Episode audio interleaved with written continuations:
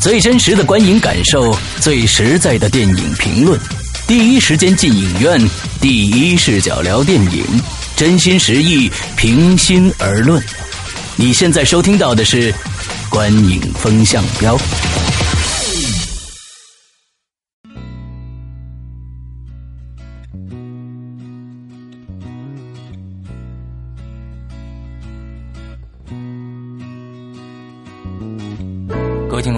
欢迎收听《观影风向标》，我是施阳，我是波米，我是玄木。哎，我们真的是久违了，跟大家啊，有很多后会无期嘛，后会无期了，后会有期。现在我们后会有期啊。其实这个当时很多我看给我们留言的很多听众说，哦，你们学的圆滑了啊，呃，后会无期不做了是吧？我我其实我们很多听众可能没听我们朝内八十一号那一期的评论，呃，里面我们在最后说了，我们将可能因为是我。呃，这段时间都不在北京，所以呢就没做这期节目。那也跟大家说一声抱歉，这么长时间了啊。那我们今天呢就来说一聊一聊大家这么期盼已久的《后会无期》啊。我们先由这个波米来聊一聊这个电影《后会无期》的相关的资讯。啊，这台本是这么写的吗？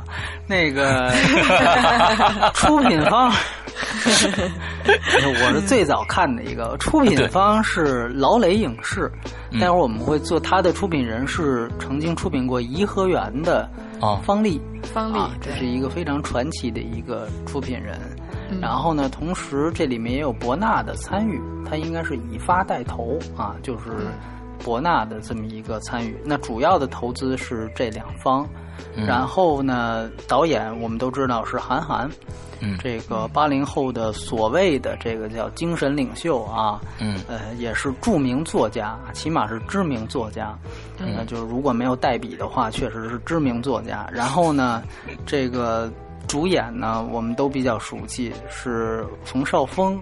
陈柏霖，他们两个其实是绝对的主演，核心主演、领衔主演啊。其他的只能算主演，比如说像呃钟汉良、呃袁泉、王珞丹、王珞丹，对，陈乔恩。主主要应该就是这么几个人，没错。然后呢，整个电影的题材呢，应该算是一个公路片啊。韩寒他自己也说了，这是一个公路公路片。呃，然后有一些喜剧的元素在，对。然后呢，到目前为止的票房应该是今天晚上数据我还没看到，应该已经过四亿了。对，已经过四亿了。昨天应该过四亿了吧？对，四亿多了。对对。最后我估计可能会跟《小时代三》打个平手啊。呃，就现在稍微高一点，高一些，差不多。因为现在看排片，它还是依然是最多的。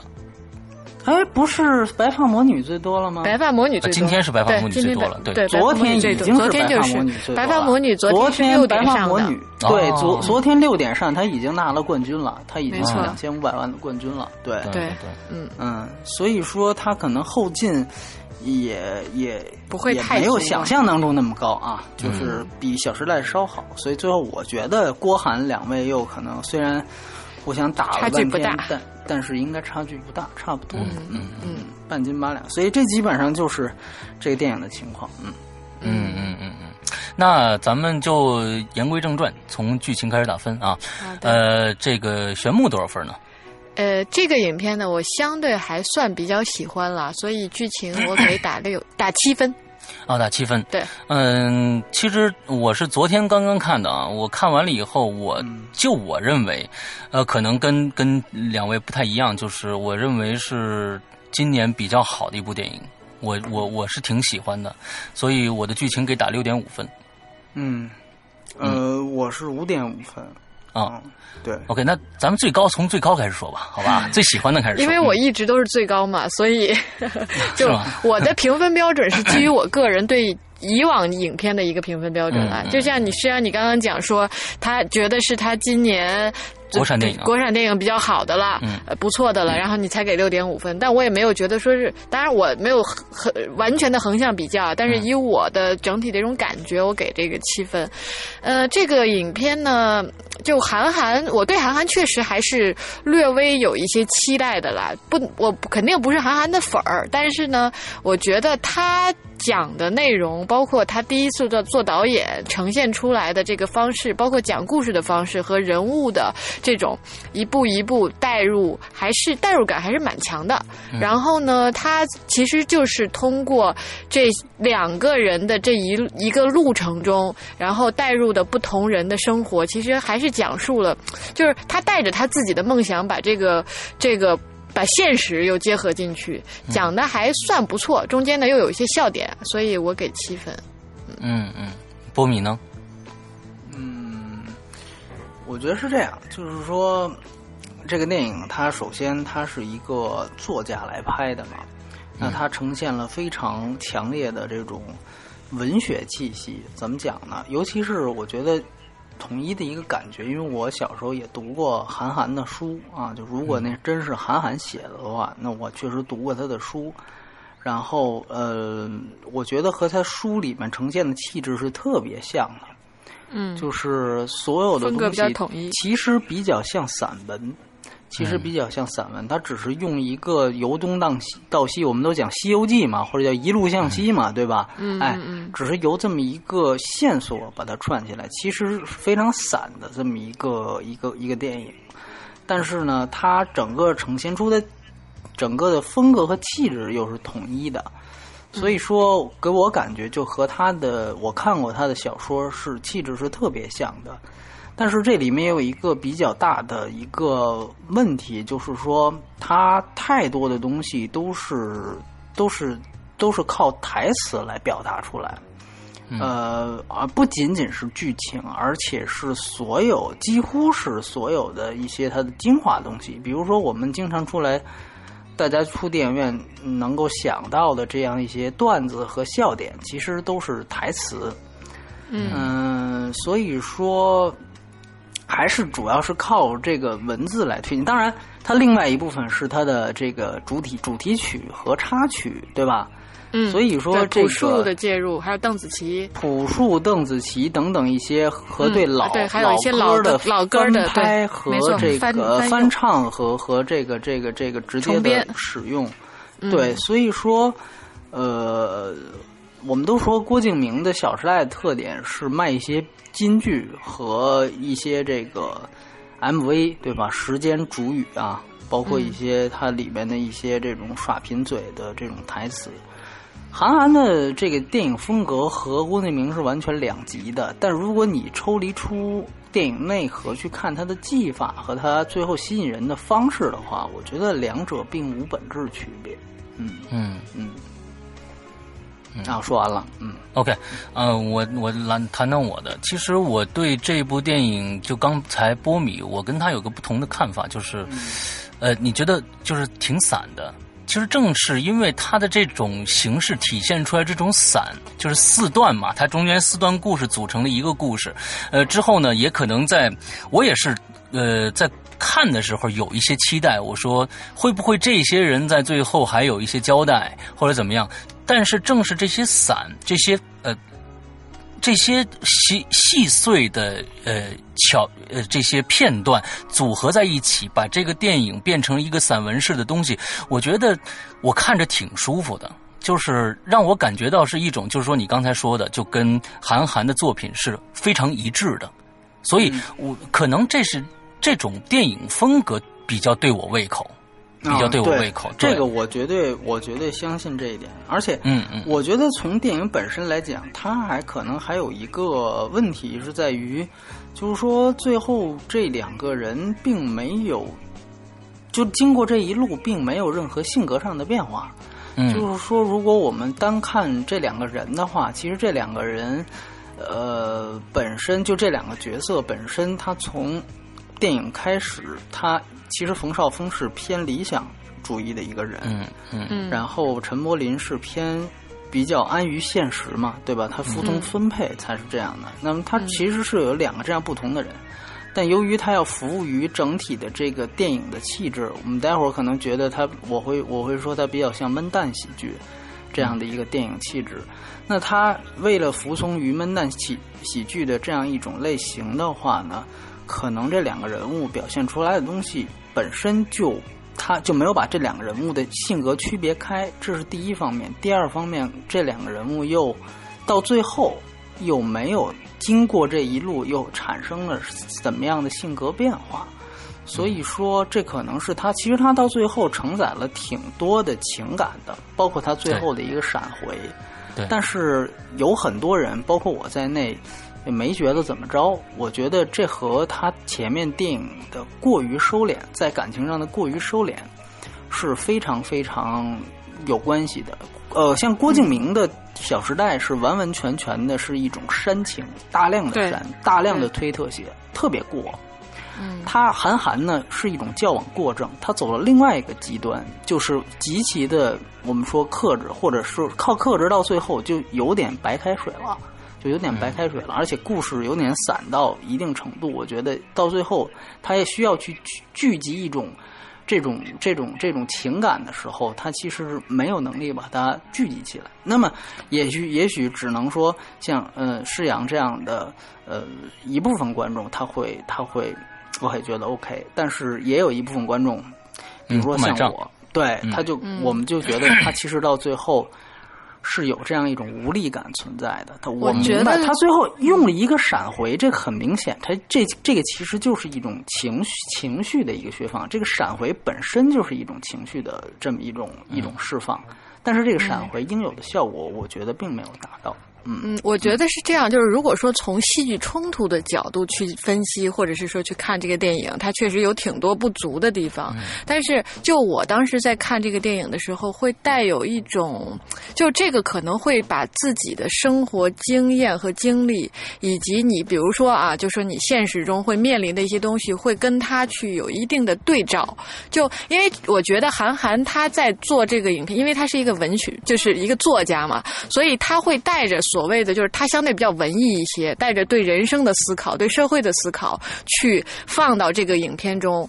那单纯对于电影本身来说的话，它的戏剧性我觉得确实不够。但是呢，如果是就是这这真的是看个人喜好了。就如果是你在看的时候带，我当时看确实是会在某一些某一些情节中，就是。他们会有面针对现实，包括比如里边，我随便举个例子，就是说像温水煮青蛙呀，就有些东西，如果跟自己生活或者现在面对的一些问题产生一点点关联的时候，可能会有一些共鸣。但这个就真的是因人而异了。嗯，就我我觉得，嗯，你你说你说是嗯，我还觉得就是说，呃，这部电影可能他就要交代的就是人在这一生里。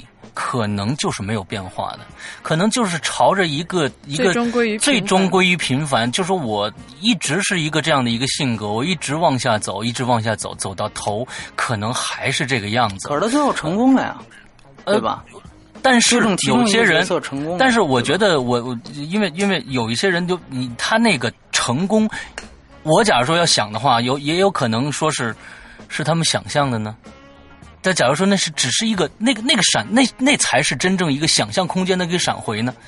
那也有可能。你的意思说不同的解读是？对，不同的解读，他最后也没有告诉你，就是真真正正的他们到底怎么样了，就是说是就是一个一个一个叙述而已，就是说也写成小说，那两个人当了当了演员，其实这可能是某一个人身这个脑海里的一个想象出来一个东西，也有可能。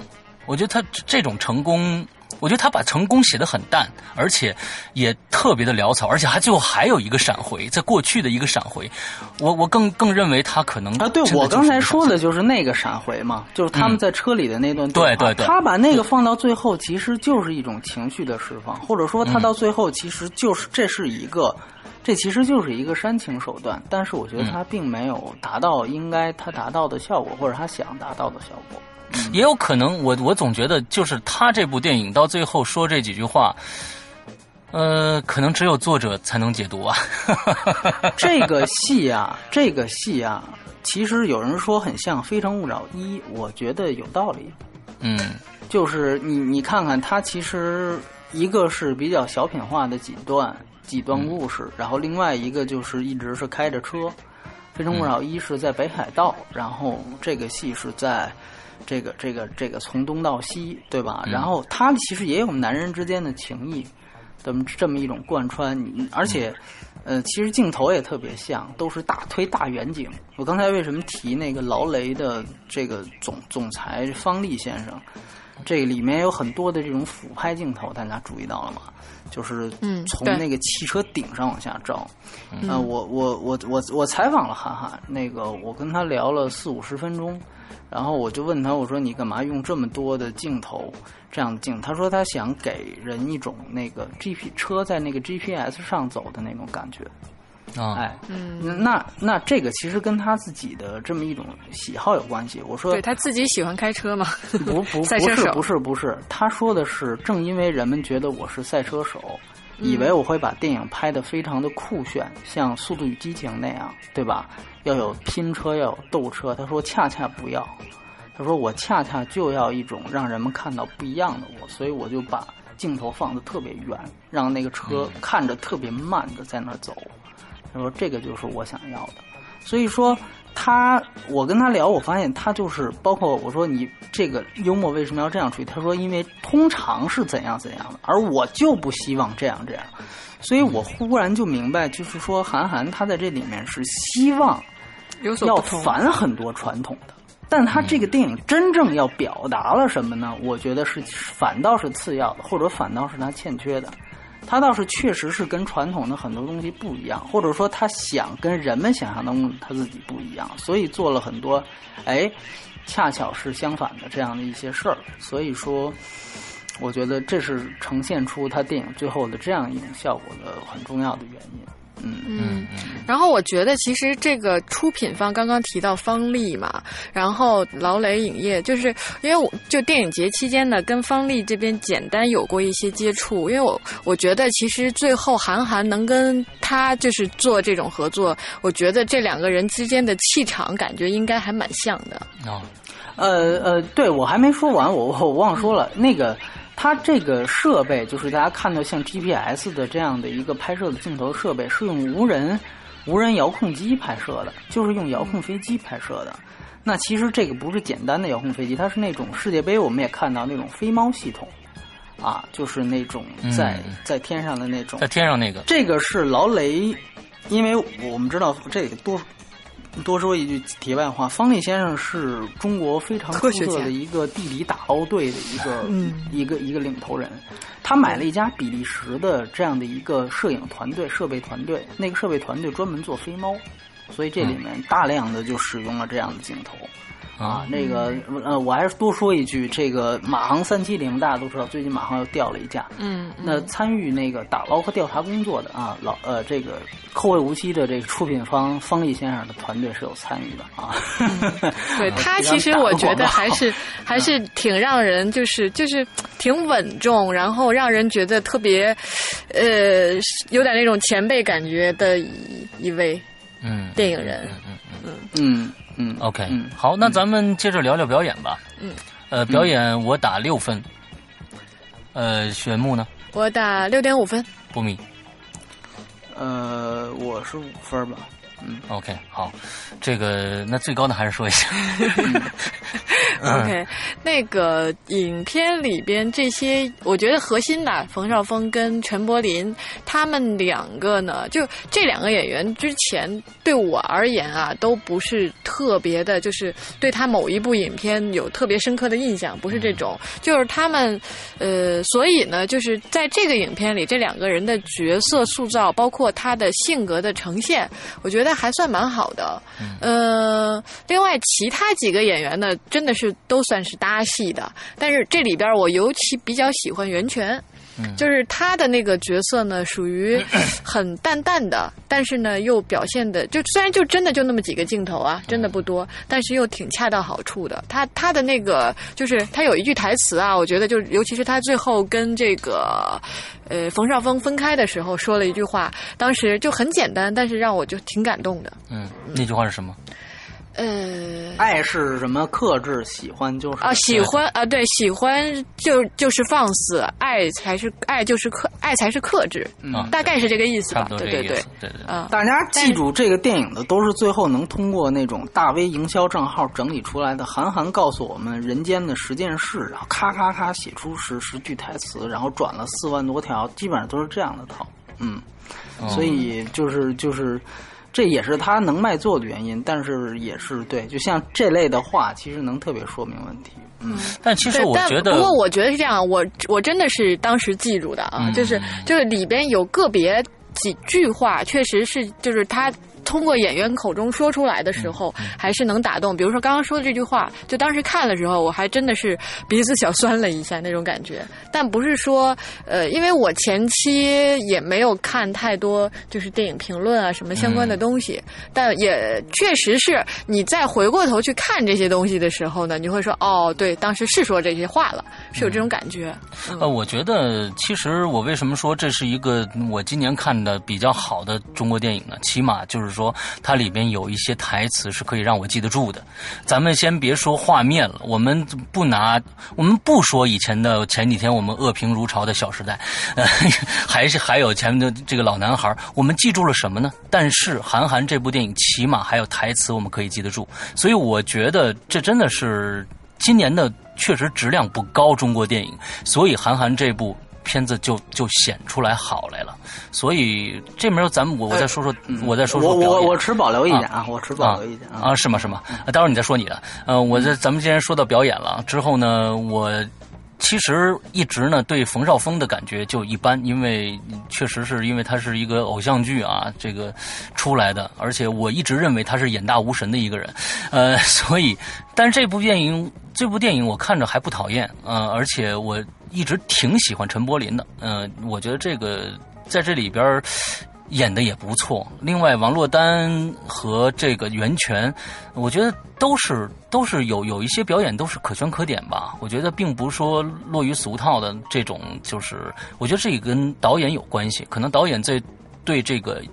角色定位的时候，可能也是下了一定的功夫的，所以我感觉还不错。这这种小品化的东西，其实我一直蛮喜欢分段式的电影，就是几个故事组成一个大的故事。所以这可能真的是我给这电影可能分儿还还还相对高一些的最重要的一个原因，就是因为这种小品化段落式的东西，呃，我比较对我的胃口，所以大概是这个样子。嗯，波波波米说说你的。嗯，就是我觉得这部电影的表演都比较平吧，我想，然后。呃，很难说他们几个都是有喜剧天赋的。呃，陈柏霖，我恰巧今年看过他另外一个也在中国院线上的电影，但大家可能很少有人看过，叫《追爱大布局》，是和嗯陈意涵演的。他在那里，我我其实觉得那个戏挺好的啊，那个推荐大家在不剧透的情况下看一看。呃，是那个剑宇的导演导的啊，导导演一个爱情片，导演出了一些悬疑电影的味道。呃，嗯，那个戏呃里面陈柏霖就基本上是是这个形象，所以我就觉得我的天哪，这是一个性格演员嘛，然后哦就完完全全就我我我还是不不是因为这个，就完全因为《追爱大布局》那个电影，我觉得很好。呃，也不是很好，就今年很好，像你说的，今年电影太差，突出了几部啊，我觉得突出了《追爱大布局》，那个那个，所以我觉得，呃，就是有有这样的一个比较，我个人觉得，嗯，都没有什么惊喜，包括王珞丹的这个角色，嗯，包括像呃一些客串，呃，我就不提了，像贾像贾樟柯的，呃，这个 呃，尤其是钟，尤其是钟汉良，尤其是钟汉良，我觉得嗯这个都不能算是一个很成功的这么一个角色吧，就是。呃，他会他会比较出戏，尤其是钟钟汉良那一段啊，我个人感觉是是因为口音吗？他说了他是东莞来的嘛，对吧？对，呃，而且我觉得这个就是说，它里边的这些、这些、这个呃，他自己也说，他说因为他有口音，所以我们才把他叫加到这个东莞来的。嗯，呃，但是这个我觉得选地儿选的不是特别对哈。你不能细抠这个事儿，要不然的话，东莞。东莞，我不知道听咱们不是这听众有没有东莞人的啊？就是这个，其实里边牵扯到地域歧视，你想想看，对不对？你因为他为什么要选东莞呢？他嗯一定是有别的意思，对吧？这个，这个，这个肯定是，这个肯定是有地域歧视在里面。所以说，呃，不揪这些，不揪这些细枝末节，就是说他整个这个角色和、和他整体塑造的这个氛围，我觉得就是出出挑的。我整整个看，所以我觉得，呃，整体感觉其他人也没有太多的，我觉得也没有太多的亮点。嗯嗯嗯嗯嗯。OK，那咱们哎，对了，刚才你你说你持保留意见的那个是是是什么？咱你你你的你的啊，就不是我就是说，你说就可能其他电影太差，显出这个、这个后会无期了嘛。然后我是同意前半句，就是今年国产电影都挺差的。OK OK，然后对，我同意前半句啊。嗯，明白了，明白了。那好，咱们来说说娱乐性啊。其实这个刚才我们说这句话，就表明了它的娱乐性啊。波米打多少分？我是六分儿啊、我是七分。呃，我是七分。哎，那这个波米先说说。嗯，就是呃我觉得加卤蛋那段还挺好的。啊，然后我不知道，其实我一直觉得这个戏特别像一座城池，就是我不知道两位看过没有啊？看过看过，啊哦，，那个我我没有看。我看过。就是说，就是当时当时打着韩寒的幌啊那子，那就是韩寒授权的，韩寒对他授权，就是啊当时宣传不是说韩寒，就是反正让人觉得好像那是韩寒的第一部导演的第一部作品但其实不是嘛对。当然，韩寒不还出来就是说他只是做了一个授权而已，嗯专门澄清了那个片子。嗯，嗯，那个我确实没有看。其实一座城市我，我我嗯非常抱歉，我不是在电影院看的，我是在电视上看的。哦，呃，而且是在一个非常非常嘈杂的环境下，我死盯着屏幕看完的。那其实我我我这个我因为这部电影里面有一个王太利啊，这个我就一直认为这片子就是非常非常的糙。我呃我是因为有一个房祖名，所以我就呃，房祖名根本不会演戏，首先他接受不了啊。这房祖名是真的不会演戏，他就是说装傻充愣。虽然他在里面演一个装傻充愣的角色，但是装傻充愣都装的不像，这就是。对对，这个是一个最大的问题。你要看幽默吧，你要看真装傻充愣，你这，你这这有很多高手，但是你要看他，你真是就是非常非常的出戏，就觉得他是真的是装出来的，演出来的，一点都不自然。所以那个片子，嗯，说实在的，没看太认真啊，就是也不便多于评评论。我是觉我是在电影院看的，然后我其实看完之后，看完《后会无期》，我真觉得这两个电影实在是太像了，因为呃，我相信那个戏韩寒是没导，但是呢，因为我们恰巧，我可以告诉大家，我们恰巧采访了在年去年年底的时候采访了那个电影的团队。啊，然后，当然你也可以，呃，喜欢韩寒的影迷也可以认为下面这段话是韩寒团队的一面之词。但是当时他们跟我讲，其实韩寒第一遍看完那个片子的时候是很喜欢的。嗯然后，呃，这个这个这个跟那个导演聊了一晚上，就看完之后，然后他其实是想挺想为那个电影说句话的。呃，不，虽然不能站，不能就不不是说至于站出来宣传，但写篇博客什么的也可以。但后来那个我们知道韩寒后面团队有一个推手，就《风寒大战》里面特别有名的那个陆金波，那出版人，嗯嗯他呢就劝韩寒，就说那个你不应该，你应该把你第一次为电影的宣传的所有的东东西保留在你自己第一部导的电影里面，你就不要为这部电影说话。当然，我估计他们也可能是预料到了那部电影的前景，那那部电影卖的并不好，卖了六百万。对对对，票房很所以说呢，韩寒其实最后就听从于了这个。这个这个呃，陆金波的建议，所以就没有为那个电影说任何一句话。但是那个电影之所以是韩寒原著改编的，没有他的授权是是不可能的，对吧？你你要对抄对那个宫崎骏，是肯定是人家离着远点儿啊，你这个这个呃韩寒这个是肯定是是跟他有关系的。当然，我不是说因为这一点觉得他们两个像，我真的就觉得两个电影从影像风格上看完那个《一座城池》，我就我就说那个东西很像呃。呃，美国的这个呃一一闷蛋喜剧的这种风格啊，或者你可以理解为波拉特啊那样的电影。呃，这个电影其实它从风格气质来讲也是非常非常像的，尤其是如果我们从两个电影的精华，我记得《一座城市》里面有那个。有那个那个老太太，那个去把王太利手中那个水瓶拿过来，然后把水倒掉，最后就那个那个扔到自己的那个卖破烂的袋子里面。那一段跟加卤蛋的那种触动方法、喜剧触动方法是非常像的。所以说，呃，这个都是两部电影我最喜欢的地方。所以我个人感觉，其实，呃，它还是有一定亮点吧。就是换句话说，我最后能记住的可能还。不是那些金句，哎，卤蛋那款算是一个吧，嗯嗯嗯嗯嗯，哦，我我一般这个评论这个娱乐性的时候，都是想大环境，就是说，嗯，《小时代》还有这个《后会无期》，两个人打架。这个本身的话题性就产生了很多的娱乐性，比如说我们上一期的节目就给大家造成了很多很多的娱乐性。我们看到了最后的留言差不多有六百多条，那么其实呢，这里这六百多条里是很多人的对对话啊组成的啊，并不是跟我们来说，就是有很多人就是在呃正反方在。辩驳啊，我说的好听点是辩驳。那我觉得这个本身的娱乐性就给就造成了很大的一个一个空间啊，给大家去讨论。所以我的这个娱乐性给了七分对，嗯，我给七分的原因呢，其实就是就反正真的里边有些桥段还蛮搞笑的，然后呢，有些就是。嗯，就还我整个片子看下来，呃，坦白讲，我还真除了开篇有一点我有一点出戏啊，就是从他们进到旅馆那个之后，整个对我来讲，整个的讲述，然后包括代入感还算是比较强的，也比较有意思。包括其实我对于朴树那首歌，是最后等这个字幕上完了之后，呃，去。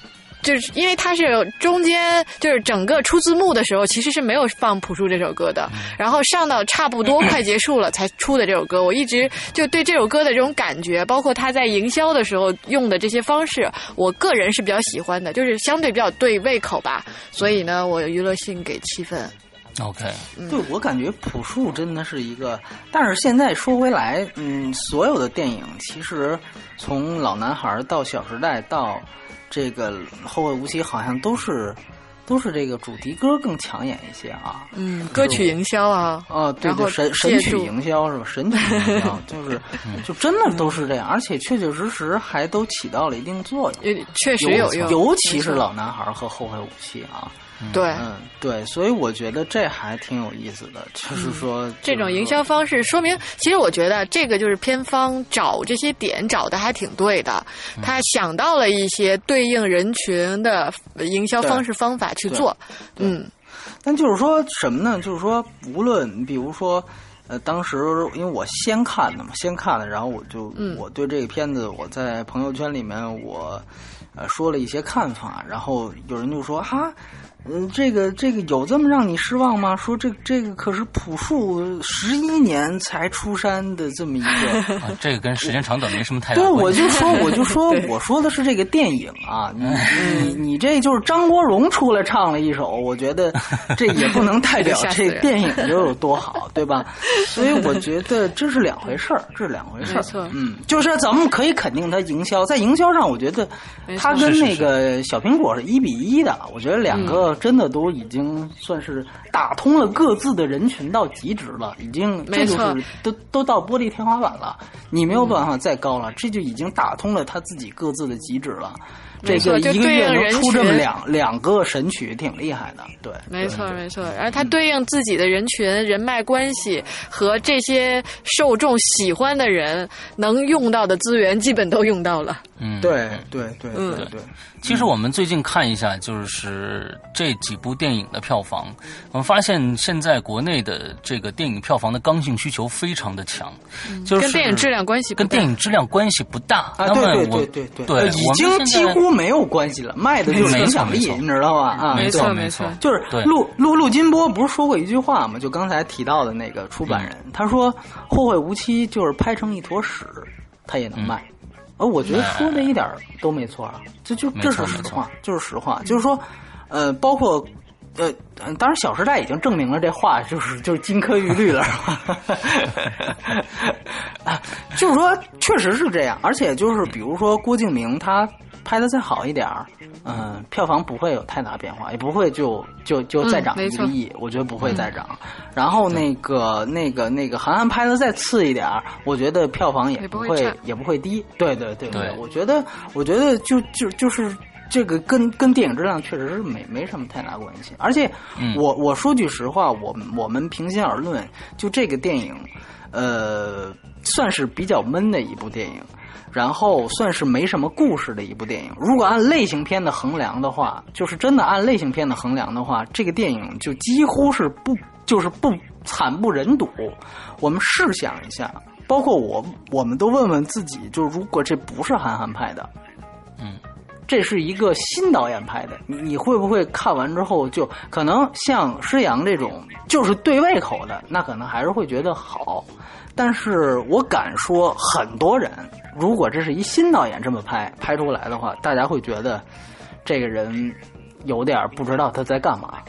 我觉得肯定是会有这样的一个，嗯，同意会会有这个，因为韩寒的标签在，所以呢，这个影片的关注度、票房各个方面都会有很，就可以说有很大的差异。这点我是认同的。对，只是说可能对于自己有喜好的人，影片类型来讲，可能差距不大。嗯，那可能假如说这个真的是一个新晋导演拍的一个电影的话，可能。有一些给差评的，就会这个评价可能稍微往上提一提了。我觉得这都是，我觉得是双双双方向的。这个话，我觉得可能放在郭敬明身上更加能说明问题。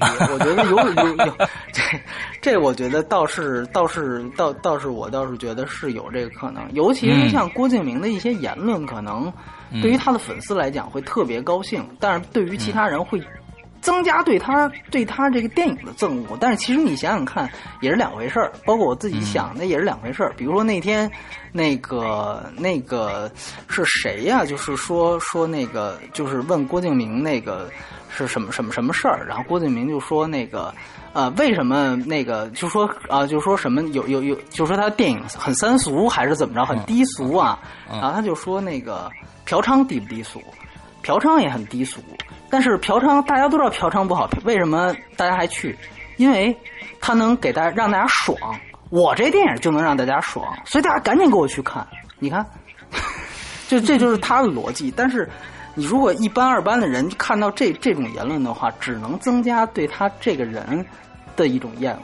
但其实或许这种厌恶跟他这个电影本身的质量也没有关系啊。嗯，就是说，因为这是他拍拍完电影之后说的。所以，但这种话题性的事情大家都在聊，我也觉得，呃，反正 反正这俩片子也都快了，呃，所以我觉得就是今天，呃，跟这个郭粉说一下，你们的导演不是属于最差的。我们今天我今天看了一个非常非常差的一个电影，那我觉得，假如说这部电影跟《小时代三》比起来的话呢，《小时代三》呢，那就是得可以得奥斯卡金像奖的电影。闺蜜啊，我建议呢。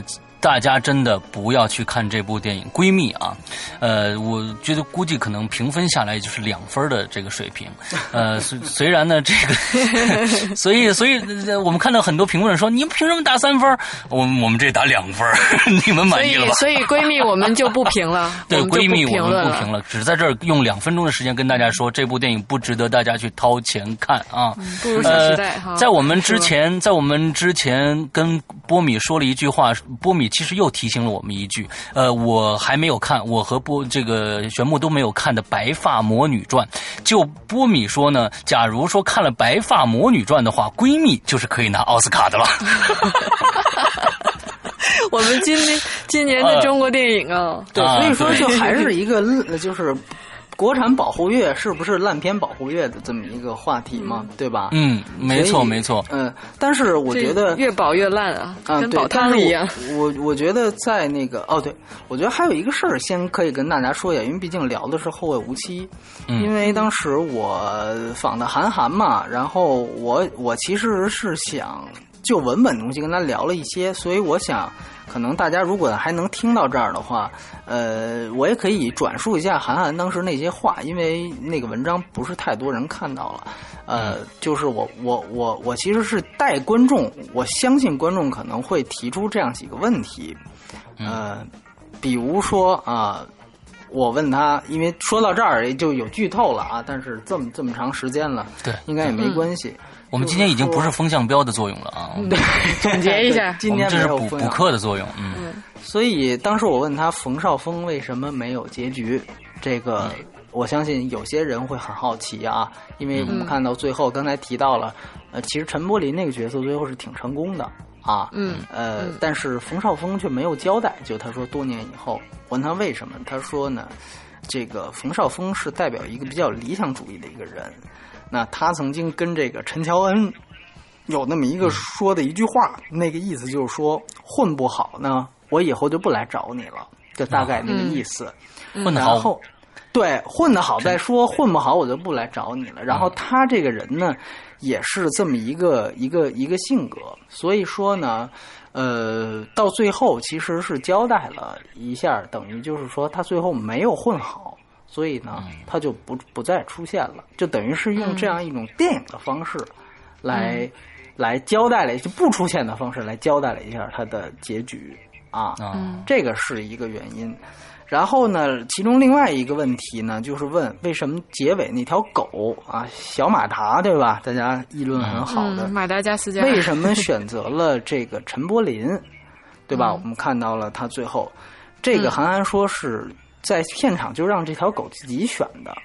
就是这倒是有，真是有可能的啊！这条狗选择跟谁走呢？他们最后就拍谁。我说那你还顺着拍，因为我们知道陈柏霖最后成功了，还换了一条大狗啊，大的马达加斯加。他说对，而且他说因为拍这个戏呢，就这个狗就这种大型犬啊，长得特别快，所以其实大家看到的那小马达不是一只。就是因为他们耗时两个月拍这拍这个有狗的这几段戏啊，那倒真是这些。所以说说可能过两天这狗就大一圈所以怎么办呢？因为在那戏里边，这就是一个两天的故事，就尤其后边有狗的那段所以说他就只能不断的就换，所以里边那个一个狗的角色其实换了好多只。哎，最后呢，让最后那一只去选，选谁呢就跟谁。其实这个就就证明他这个没有什么寓意。你明白？那狗要是选 冯绍峰，后边就不出现了啊。所以呢，这这是一个。另外一个问题呢，就问他说：“这个陈柏霖为什么最后虽然成功了，但是你看他闷闷不乐的。”是吧？你看他那个到东极岛上，就是在走原来他们走过的路，包括那个他最后和王珞丹在一起，王珞丹靠过来，按说是他喜欢的人跟他在一起，但是两个人也闷闷不乐的。呃，他说这个跟呃这个角色的性格有有关系。我也觉得就是这样了。哎，一个呢是说他是一个比较自闭的人，有一些自闭倾向的人，但是另外一个呢，就是说呢，他其实比较。啊，怎么说呢？对成功这个事情，世俗上的成功是比较淡然的。哎，这个这个是他说更多是跟他个人性格有关。我说你这是不是还有一种反成功学的讽刺？他说这个倒倒倒没有啊，倒没有。所以说，可能结尾大家比较好奇的这么几个疑问吧。啊，最后他也确实是跟苏米在一块儿，然后陈乔恩确实就大红大紫了。这我也是觉得，是我个人感觉，我觉得有一些。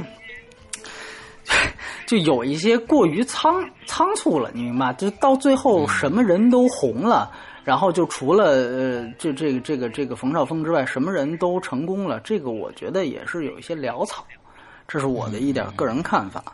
呃，当然我还跟他开开玩笑，我说我说那个我我说我看完之后，我甚至觉得陈柏霖跟这个冯绍峰是一个人啊，因为他们一个代表了现实，一个代表理想。呃，最后要达到成功呢，这个必须得把自己理想的那一面放弃掉。对，要务实，你才最后才能成功。啊，韩寒说：“我操，你这是一挺不错的解读。”被你这么一说，我都觉得是。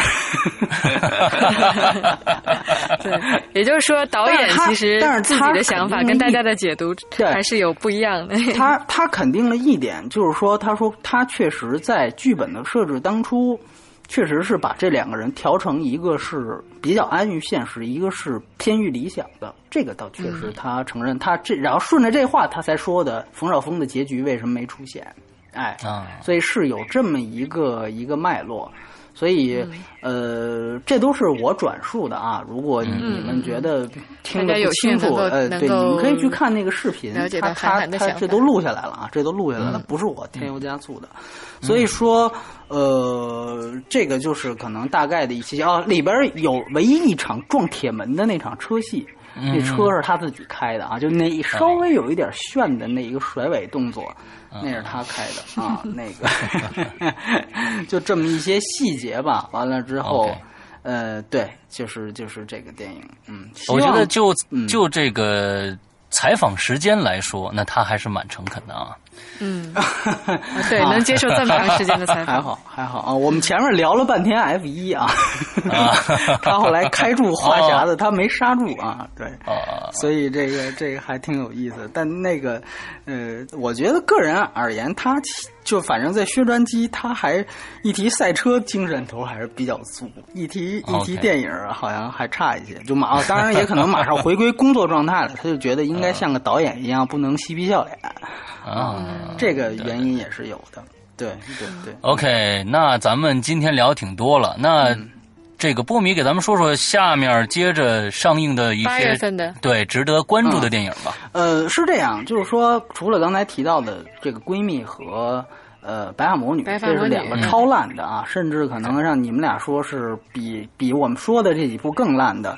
那我觉得还有两部，咱们就不做了吧。对，我们这两个影片我们就不做了。对，嗯，然后呢，还有两个我觉得很好的，一个呢是这个《龙之谷》啊，这个动画片。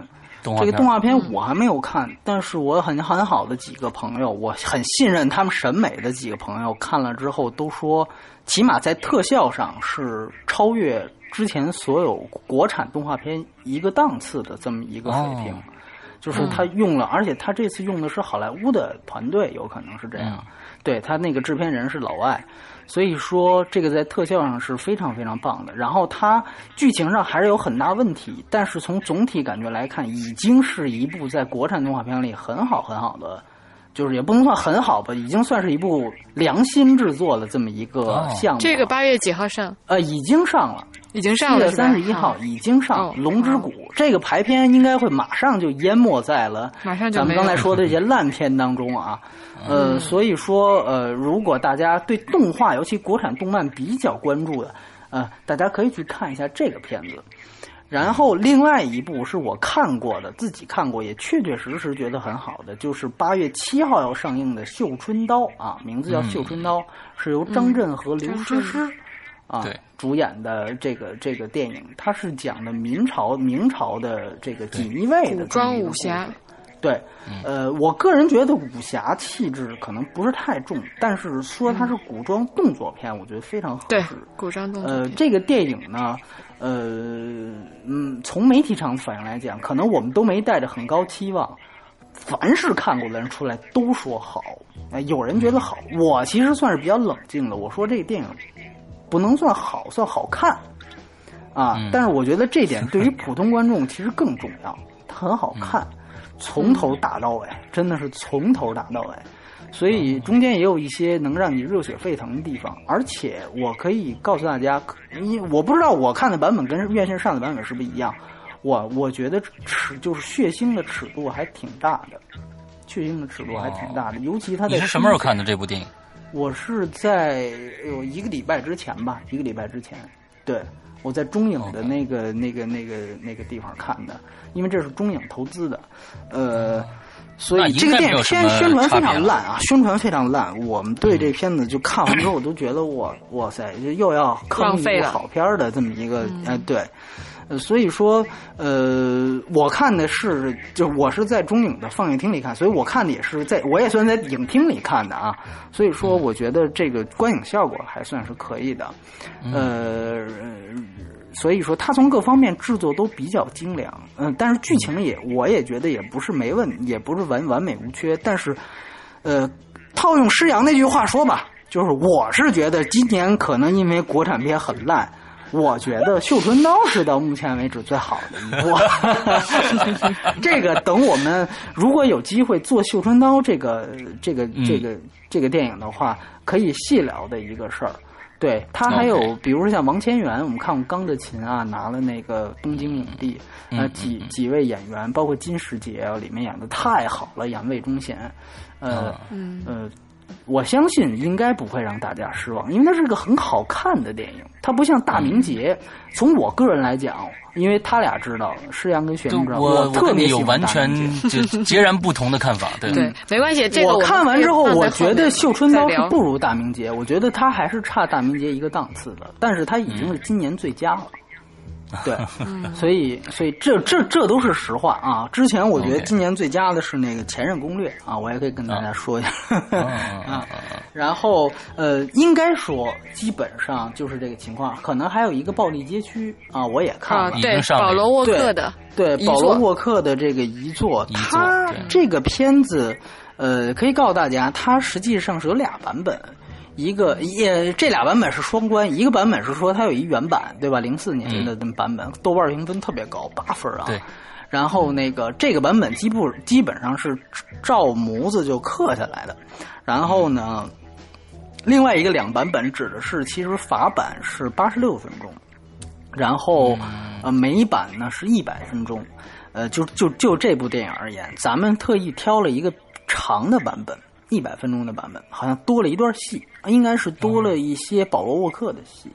嗯，所以这个我也看了，整个的打斗镜头什么的，确实还算是比较就比较紧凑的。嗯嗯，跟跟原来的那个版本基本上没有对暴力十三区没有太大的区别啊。这看来就我没有看了啊。嗯嗯，所以说那个戏，当然了，我觉得那个戏可能话题性就少一些，就没什么可说的那么一个戏。但如果大家。呃，其实好久没看质量还不错的片子，可以去影院稍微好久稍微那个养养眼。片子好久没看国外的片子，可以去看一下。哎，国国烂烂国产烂片保护月嘛，对吧？所以说稍微舒缓一下。对，这么几部片子吧，就是起码这一个星期，对。OK，我觉得大家都可以做个参考，好吧？嗯嗯。那其实刚刚咱们没有说最后我们的综合评分啊，我们综合评分是六点三分，后会无期的评分六点三分。那其实这一期的节目做的也是非常时间长了，已经差不多快五十分钟了。我们的节目做的时间越来越长了，嗯，这也说明是一个好消息啊。那好，那今天的节目到这儿结束。我估计我们下一个这个评论的电影应该是《绣春刀》了。对吧？嗯，对。既然波米这么推荐，我们相信你的判断。OK，好，好，那我们就修身刀见。嗯，好，好。好，今天的节目到这儿结束，祝大家快乐开心，拜拜，拜拜，嗯，拜拜。